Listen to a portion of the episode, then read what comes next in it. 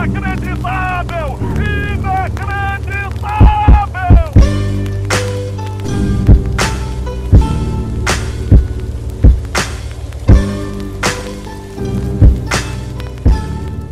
Bem-vindos, senhoras e senhores, está no ar o primeiro episódio desse podcast semanal de Grêmio, o Grêmio Habla, e com vocês, o host que vos fala, Eberson Júnior, arroba Eberson Futebol em todas as redes sociais, e ele, Lorenzo, se apresenta aí. Olá, eu sou o Lorenzo, vocês me conhecem como ADM da Grêmio Depre, talvez, ou como Castro FBBA, e senhores, o avião decolou. O avião decolou de fato e agora vamos conhecer esse terceiro membro, o Galã, da Grêmio TT. Se apresenta aí, Vini. Opa, quem vos fala é Vinícius Pereira, eu sou o dono e criador da Grêmio Depre, página que se tu não ama, tu provavelmente odeia. E estamos aqui nesse novo projetinho de Grêmio, vamos, vamos conversar de Grêmio e vamos dar.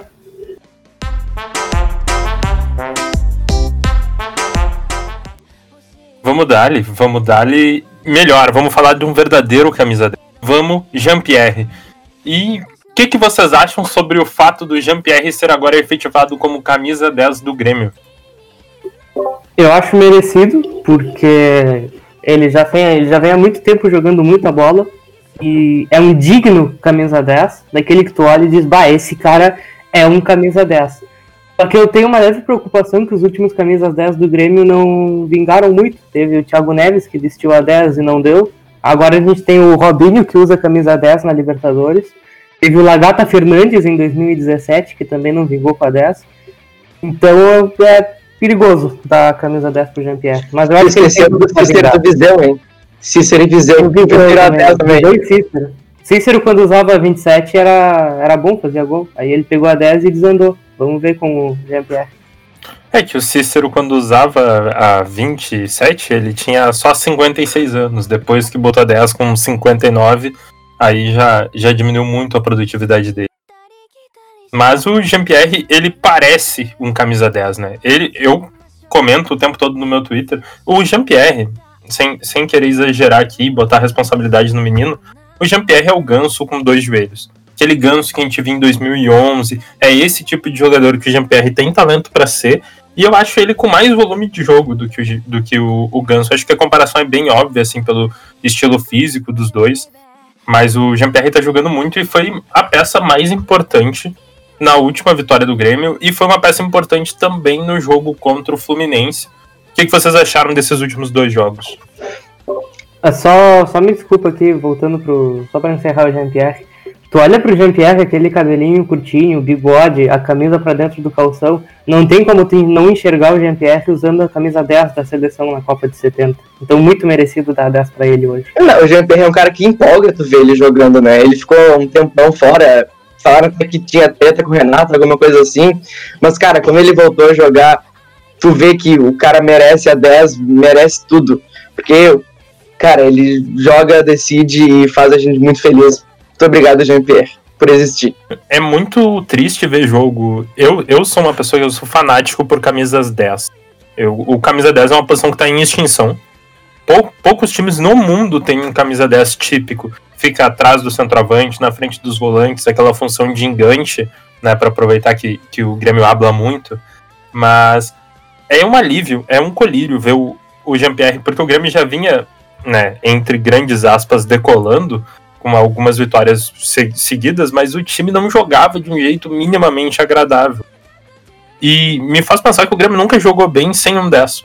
O Grêmio nunca jogou bem na era Renato sem ter o Douglas atrás de um centroavante, ou de um falso centroavante, ter o Luan atrás de um centroavante e sem o Jean-Pierre. Sem essas três peças, tanto que a gente citou todos os outros 10 de função e 10 de número no Grêmio, e o Grêmio sempre jogou mal sem um desses três nomes. Então, o, o Luan não é exatamente um típico camisa 10, mas ele cumpria essa função tática. E o Jean-Pierre, ele cumpre essa função tática e, e como um estereótipo, né? O, ele é o desenho exato do que, que é um camisa 10, até é algo que pode atrapalhar ele numa colocação de mercado na Europa, né? Porque ele, ele soa antiquado. Ele joga em outro timing. Ele, o jogo dele é em 90, é em 80, e até, até mesmo em 70, assim. Claro que ele é seu primeiro jogador tatuado da história, né? Mas, mas ele combina muito com esse futebol mais retrô. Não, é tanto é que uma crítica que a gente faz a ele, muita gente faz a ele, é que ele não é intenso durante o jogo, né? Ele aparece, faz um lance, um passe, uma jogada absurda, mas ele fica mais discreto o resto do jogo.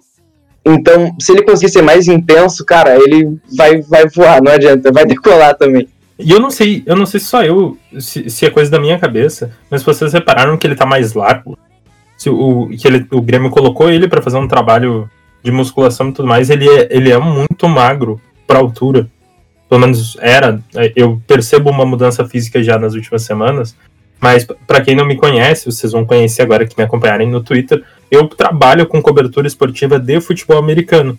E é muito curioso porque no futebol existe um tabu que não pode botar músculo em jogador. Se esquecendo que o jogador é um atleta. É normal ler notícias de basquete, de futebol americano, que um jogador bota 5, 6.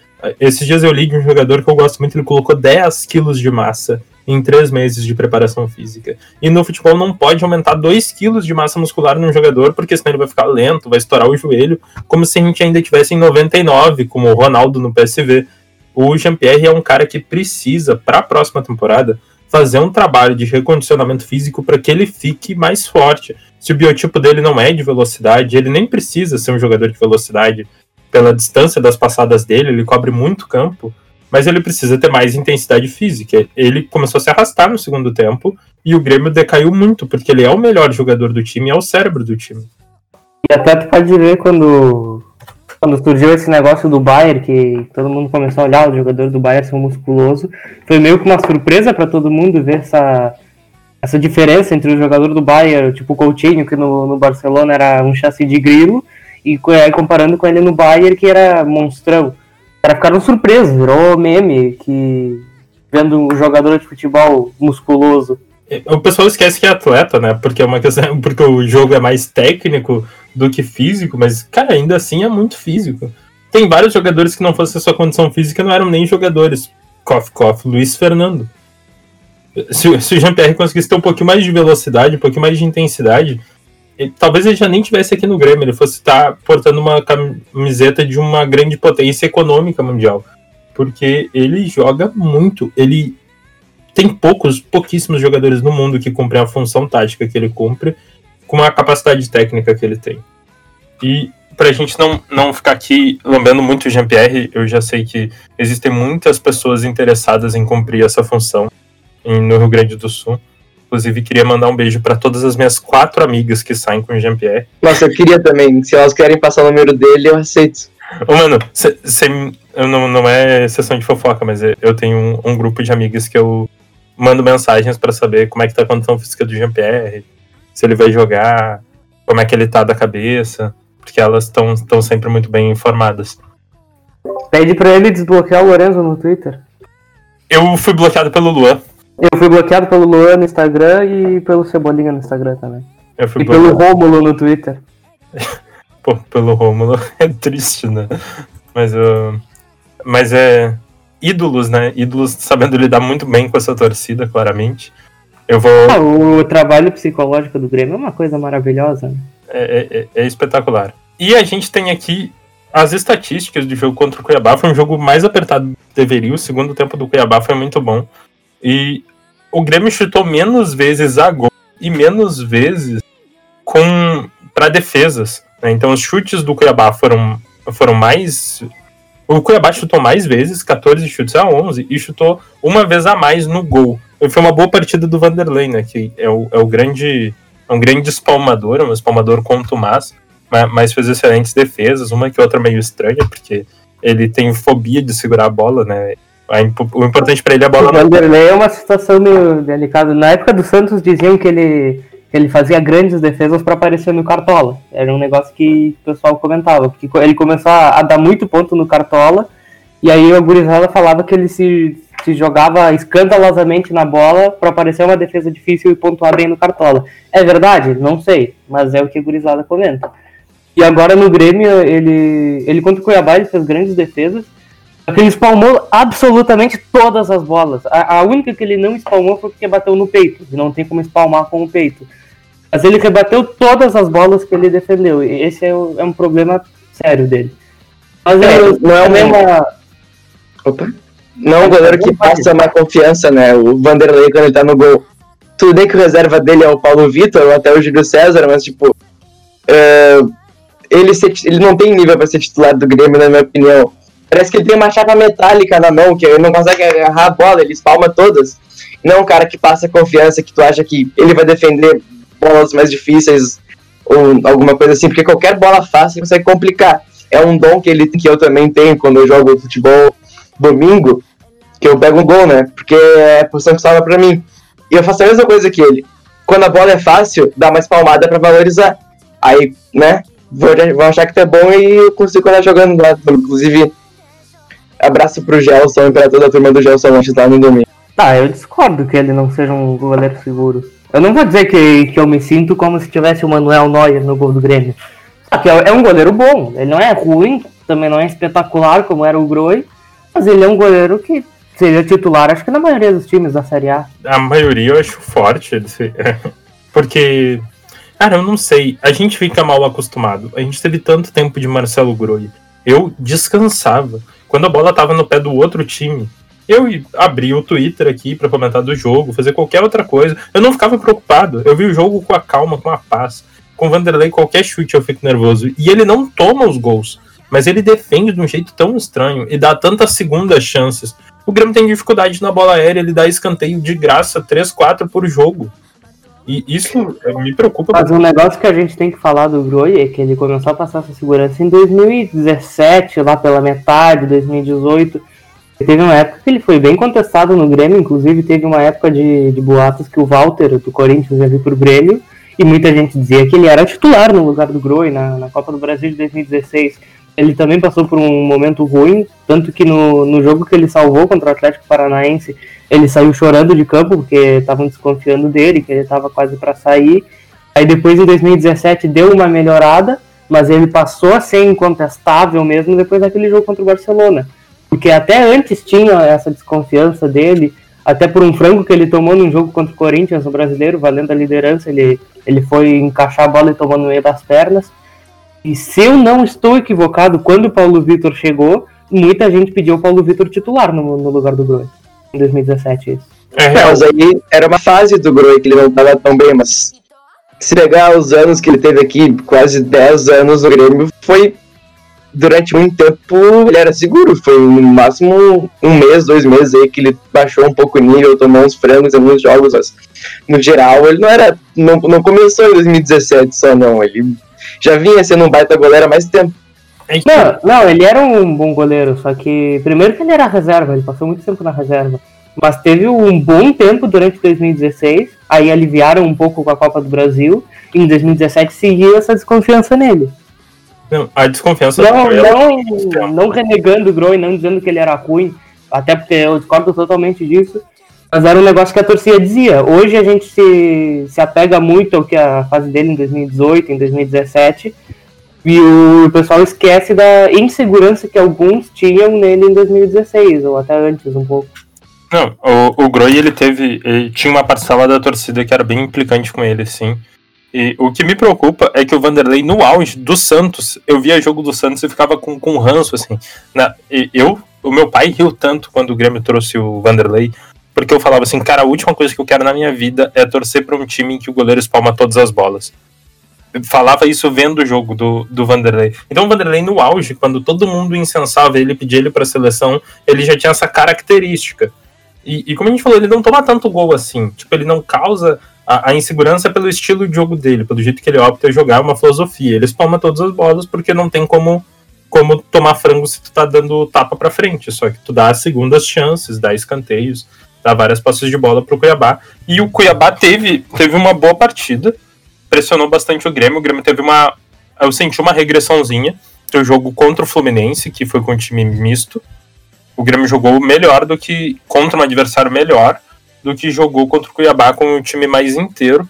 E eu acho que isso pode ser a, a presença do Lucas Silva em relação à partida que o Darlan fez no final de semana. Darlan jogou muita bola, eu sou um grande crítico do Darlan, mas ele jogou muito bem.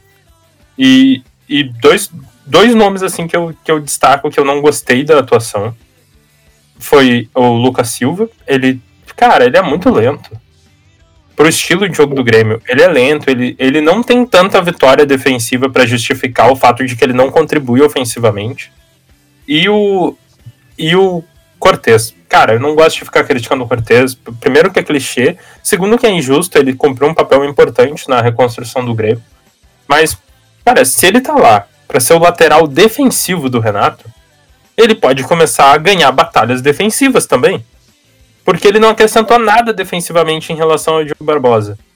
E ele dá uma opção a menos no ataque toda vez que sobe. A bola morre lá. Ele teve um cruzamento bom e o Tassiano fez o favor de, de cabecear para fora e a culpa dele não é culpa do Cortez. Mas o Cortez, ele tomou um calor do lateral do Cuiabá que é injustificável para um lateral entre gigantes aspas do Renato, um lateral que dá segurança defensiva. Não deu nenhuma segurança defensiva. E não é com a primeira todo respeito. Com todo respeito ao Cortez e a história dele que ele fez no Grêmio, mas hoje o Cortez não é nem ser titular, não é nem ser opção, mas o Cortez ser jogador do Grêmio pra mim é uma piada, porque esse cara ele não contribui em absolutamente nada há dois anos. Ele não acerta cruzamento, ele é uma avenida, qualquer jogador que, que vai pra cima dele passa, e ele tá, tá se mantendo titular pelos jogos que ele fez em 2017 e 2018. A gente tem que lembrar que o Cortez ele tava se não me engano, indo pro Náutico, que tava na Série C. Aí o Grêmio trouxe ele naquele, naquele hype de que o, supostamente o Renato recupera jogadores.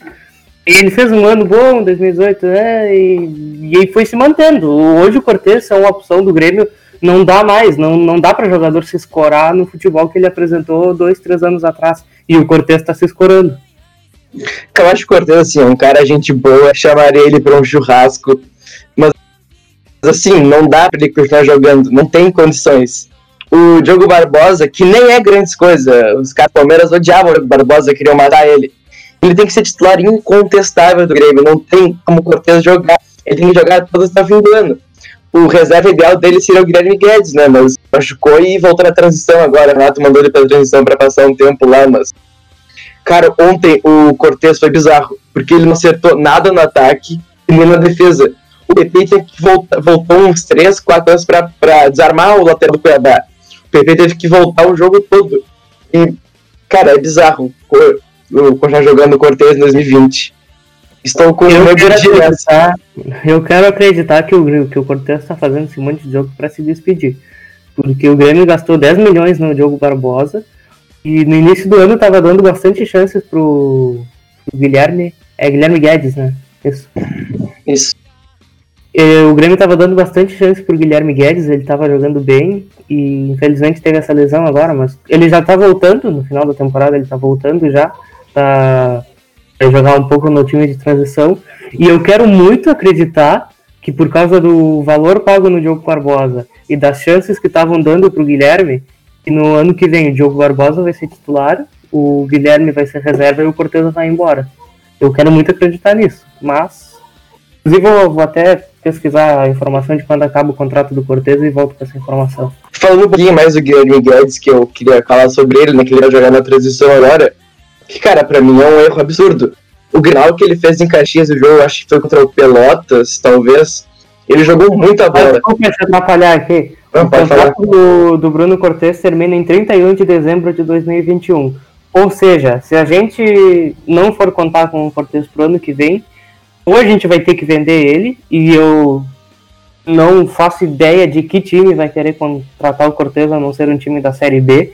E eu acho que o, que o Grêmio não venderia o Cortez para um time da Série B, primeiro pelo valor, e segundo até por uma questão de respeito, pode-se dizer, pelo Cortez de não vender um ídolo de uma geração, entre aspas, para um time da segunda divisão. Então, não sei se eu já tô tão otimista assim que ele vai sair.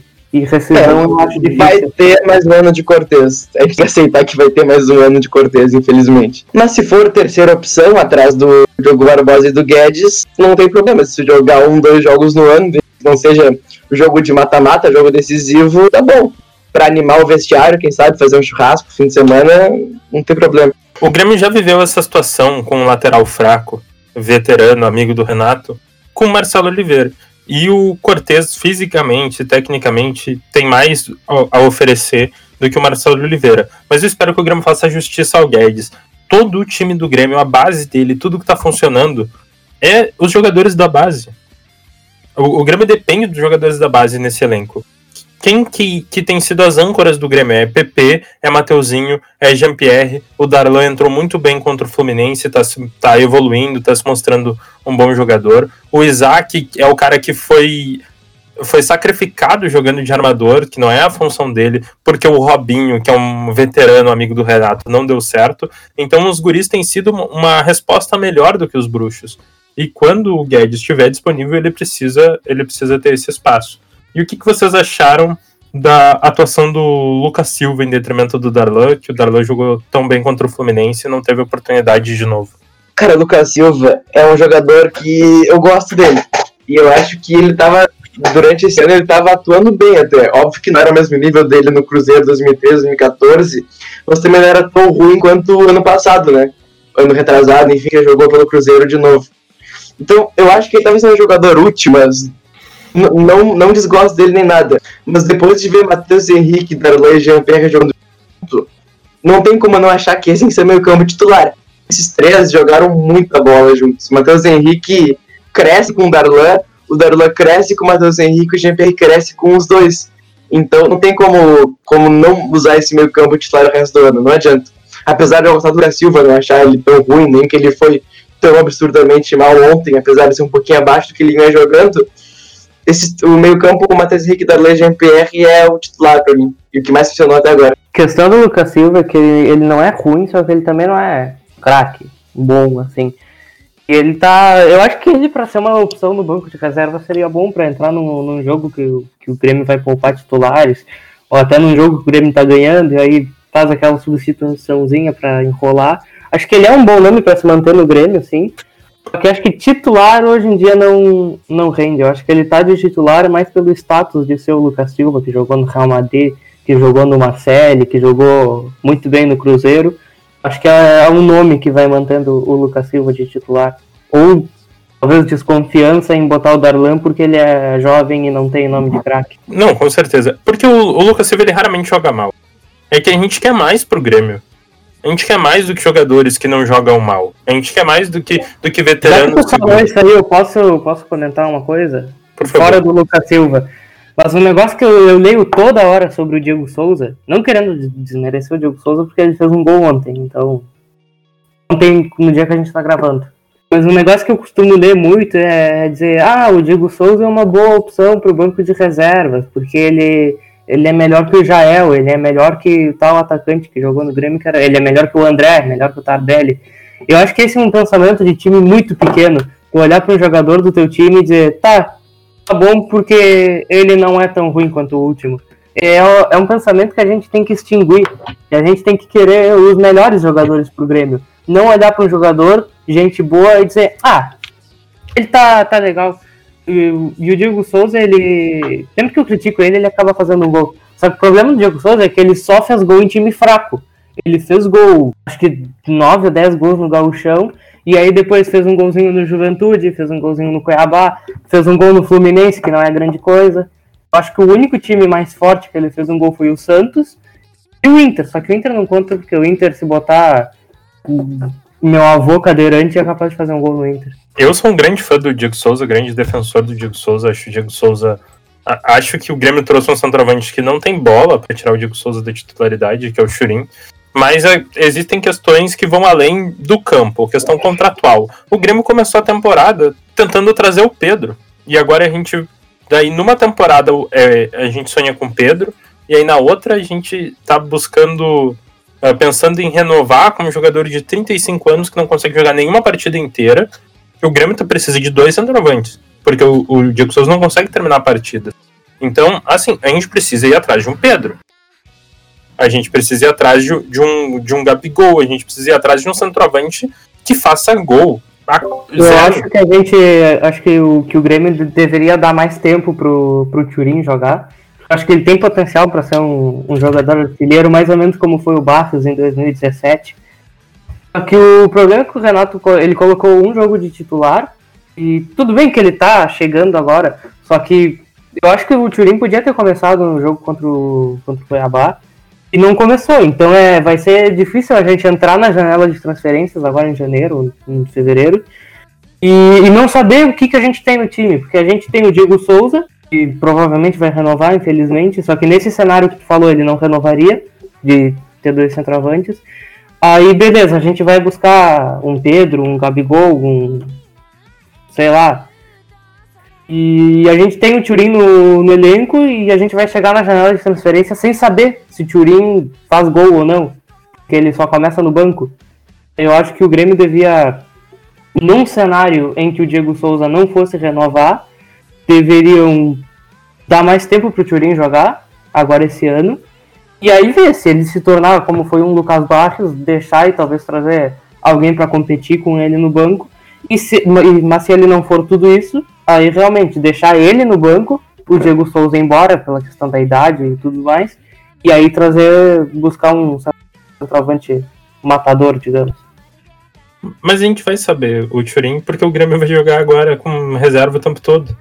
Embora, embora o brasileiro esteja ali pedindo para ser ganhado pela gente, com um jogo a menos e só seis pontos atrás de um líder que não tem mais técnico, de um, um vice-líder que trocou de técnico, o Grêmio não vai tá, tá nem aí pro brasileiro, vai de novo ficar no G6 porque vai jogar com o time em reserva, essa é a realidade. E aí a gente vai ter bastante oportunidade de ver o Churin. E aí eu já, já aproveito e faço o gancho. Que... Mas aí que tá, o Churin não era para ser reserva. Infelizmente é e infelizmente vai jogar esses jogos com um time teoricamente mais fraco, mas ele não era para ser, ele era para ser titular. Eu, eu vejo no Turin um Jael Ablante, eu, eu não tenho muita expectativa positiva, mas eu acho que é uma peça que a gente precisava muito. Um centroavante mais móvel e um centroavante, porque o Grêmio tem dois times, né? E o que, que vocês acham desse fato do Grêmio ter dois times e esse brasileiro que de repente se tornou uma possibilidade? Que, como vocês pensam que o Grêmio vai, vai abordar o Brasileirão a partir de agora? Cara, eu acho que o discurso do Grêmio é o mesmo todo ano, né? Focar nos três, nos três campeonatos, quero ganhar o Brasileirão, mas não adianta. Quando tiver um jogo de Brasileirão, sei lá, vamos supor contra um time mais forte, o Flamengo, no domingo e na quarta tiver Libertadores ou Copa do Brasil, o Grêmio vai poupar. Não adianta. O Grêmio vai continuar poupando e poupando, mas o que me empolga um pouquinho, talvez, é que talvez o time reserva tenha uh, subido um pouco de nível, talvez. Por exemplo, contra o Fluminense, o time era praticamente reserva. E a atuação foi muito melhor que com o time titular contra o Cuiabá. Então, talvez, ou se continuar usando um time misto, talvez, colocando os jogadores melhores no banco e no segundo tempo trazendo eles, talvez, se o Grêmio der um urmo gás, dá para ganhar. Mas o discurso sempre vai ser diferente da prática, né? Então, vocês acham mesmo que o Grêmio pode chegar a brigar por um título? Porque esses dias eu li no, no Twitter, ah, o Grêmio disputa os três campeonatos. Eu discordo veementemente. O Grêmio disputa a Copa do Brasil e olha lá. O Grêmio disputa a Copa do Brasil por causa dos adversários, por causa do, do Cuiabá, que é um time fraco comparado ao Grêmio, porque na outra chave pode chegar até o América Mineiro na final, ou o Inter, que é freguês, para não dizer outra coisa e ainda dá a sorte de não enfrentar o Flamengo na semifinal. Então eu acho que a Copa do Brasil dá para sonhar, apesar de que eu acho que o Palmeiras vai ser campeão. Mas a Libertadores é. A gente vai. Tá, suponhamos que a gente passa pelo Guarani. Eu acho que do Santos a gente já não passa. O da LDU jogando na, na altitude com o Diego Souza titular, correndo na altitude. E o brasileiro, bom, aí menos ainda, porque tem o Flamengo. O Inter eu acho que já sai da briga por causa do Abel Braga mas ainda tem o Atlético Mineiro, tem o Palmeiras que vem muito bem agora com o português. Então eu acho que, o, que é um erro dizer que o Grêmio disputa as competições. O Grêmio joga as três. Mas disputar para mim é diferente. Cara, eu... é muito grande. A camisa é, então... Ah, se estão deixando de chegar, entende? Eu, mês passado, achava que a gente não estava disputando nenhuma das três.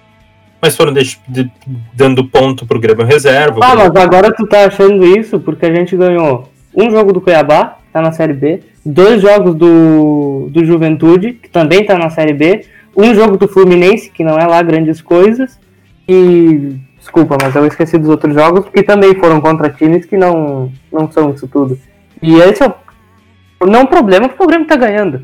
Mas o Grêmio ganha de uns timezinhos fracos e, e aí a gente acha que já tá maravilhoso. Eu vou pegar agora essa sequência de, de jogos invictos. O Grêmio jogou contra o América de Cali, um jogo bem mais ou menos do time, perdendo um pênalti e tomando gol logo em seguida. Aí enfrentou o Atlético Paranaense, que briga para não cair.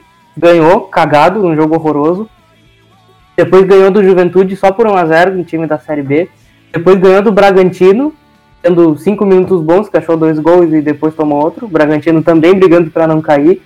Depois ganhou do Juventude de novo, que, que tá na Série B. Do Fluminense, que tá bem, só que é um time fraco comparado ao Grêmio. E depois mais um time da Série B, que é o Cuiabá. Então o Grêmio ganhou seis seguidas, só que de desses seis, apenas um era relativamente forte. Então a gente fala, ah, o Grêmio decolou, o Grêmio decolou.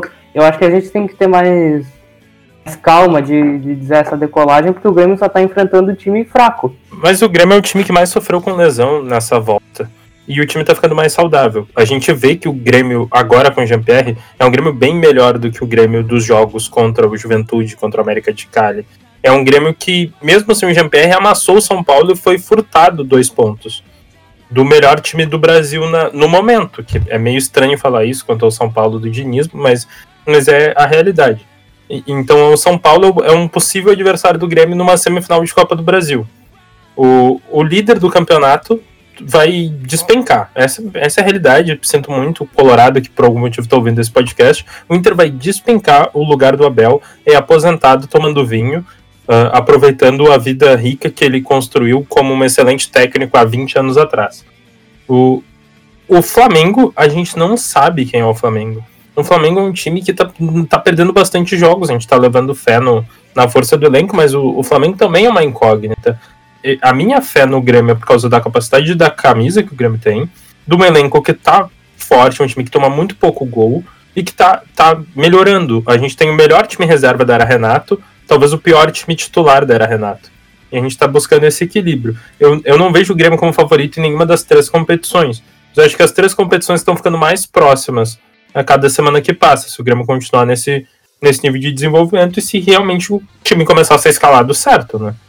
Porque a gente tem vários jogadores titulares que deveriam estar no time reserva e vice-versa. Se o Grêmio for escalado certo, acho que dá para brigar, porque eu não vejo nenhum time no Brasil como o Flamengo estava no ano passado, como o Cruzeiro estava nos seus anos de bi. Não tem nenhum time inédito, um time unânime no futebol brasileiro. A gente não tem isso. O mais perto disso agora é o Palmeiras de São Paulo e realmente, pô, São Paulo não dá para confiar, porque o Diniz. E o Palmeiras trouxe um técnico nunca visto da Europa que a gente não sabe até que ponto ele pode levar esse elenco que tá cheio de lesões agora voltando a falar um pouco dos adversários, mas antes falando da Copa do Brasil, acho que a Copa do Brasil pode ser um cenário possível, mas como eu falei, mais por causa dos adversários que por causa do próprio Grêmio. Mas voltando à função do, dos adversários, a gente enfrenta o Ceará no sábado, dá para ganhar. Depois o Cuiabá de novo ganha possivelmente. O Corinthians, que é um time horroroso, talvez ganhe. Aí depois enfrenta o Guarani pela Libertadores, que é um timezinho chato, mas que acho que é possível o Grêmio ganhar. E aí já enfrenta o Flamengo. Aí, pô, Flamengo, vamos ver o que, que, que, vai ser do Flamengo. Só que aí depois do Flamengo tem mais um monte de time horroroso. Tem o Goiás, tem o Guarani de novo, Vasco, Goiás, Sport, Atlético Goianiense, Bahia, Fortaleza. Aí o Grêmio vai chegar, pô, ganhamos pra caralho agora, vamos ser campeão, num cenário onde o Grêmio supostamente ganha esses jogos. E aí vai enfrentar o Palmeiras, depois o Atlético Mineiro, e aí a gente vai, vai ver o que é o Grêmio. Esses jogos contra Palmeiras e Atlético Mineiro vão mostrar o que, vai ser o Grêmio, o que, que a gente vai esperar do Grêmio. Cara, mas acho que essa sequência de times fracos, entre aspas, né, pode ser muito positivo, porque o Grêmio, ele voltou a se encontrar agora. Falando do Jean-Pierre de novo, né, tudo bem que é só um jogador, mas ele mudou a cara de todo o time, o Jean-Pierre. Então, se o Grêmio continuar se encontrando, continuar repetir atuações boas como no Fluminense, escalar o time direito, continuar jogando. Jogando não, né? Voltar a jogar bem, dá para se empolgar. E tem que aproveitar essa sequência fraca para achar a cara do time. Porque até agora no, o Grêmio virou um time pragmático. O Grêmio ganha de 1 a 0 de 2 a 1 faz um com o Diego Souza, uma jogada do PP. Não tem mais um jogo coletivo, um futebol bonito. Então agora a gente vai ver o que, que é o Grêmio de verdade, depois quando a sequência começar a pegar de verdade, a gente vê se pode se empolgar ou não, ou se o Grêmio vai decolar de verdade ou não. Então, eu acho bem também 15 jogos de sequência para a gente conseguir ter um pouquinho de esperança e de ilusão. Eu, eu só vou dar uma dica para o nosso querido ouvinte, Que é não se iluda com o Grêmio. Vá com, com a consciência de que o Grêmio vai perder todos esses jogos para times pequenos. Porque. Tá, todos não. Mas é uma realidade possível que o Grêmio esteja te iludindo com esses seis jogos contra times fracos e provavelmente vai perder alguns contra esses outros times. Então já vai com essa cabeça que a gente vai perder. Se a gente ganhar, melhor ainda. Porque aí a empolgação vai ser até maior. Minha única dica é não se empolgue com jogos contra times fracos. Não, ou tu vai quebrar a cabeça feio, ou tu vai ganhar bonito, caso a gente ganhe. Mas aí tu não pode se iludir. É, é que a realidade é que só existem quatro times fortes além do Grêmio no Brasil. A gente pega um pouco pesado demais porque só tem quatro times fortes. Tirando São Paulo, Flamengo, o, o Galo, aí é rotativo de acordo com o momento, se é um momento bom do Inter, um momento bom do, do Palmeiras. Uh, são quatro times fortes no campeonato. Então todos os outros jogos, o time do tamanho do Grêmio deveria ser capaz de ganhar. Não acho que vai ganhar, né? A gente tem que ter pé no chão, acho que esse recado é, é essencial. E ainda com o pé no chão eu quero saber, para fechar, não sei se já tá na hora de fechar, mas eu quero saber a opinião de vocês quanto aos próximos jogos. Grêmio contra Ceará e Grêmio contra o Cuiabá. Os dois em casa, sem viagem, Ceará pelo Campeonato Brasileiro e Cuiabá pela Copa do Brasil. Eu gostaria de ver, já adianto, um time misto nos dois. Para não poupar totalmente nenhuma das duas partidas e realmente criar uma possibilidade de ganhar as duas. Eu acho que o Grêmio tem que ir com um time misto contra o Ceará. Uh, eu sou totalmente contra esse negócio de poupar o time inteiro, até o goleiro. Mas botar, dar uma chance pro Turim para ver o que, que ele faz. Botar um David Braz e Jeromel para ver o que, que sai. Até porque o Kahneman, eu acho que ele não, não volta da seleção ainda, né? E dá essa, dá essa misturada no time pra ver o que, que sai. Dá uma chance pro Diogo Barbosa jogar. Diogo Barbosa e Ferraz, ver o que, que sai. E contra o Cuiabá e com o time titular, sim. Porque a gente tomou um sufoco ontem.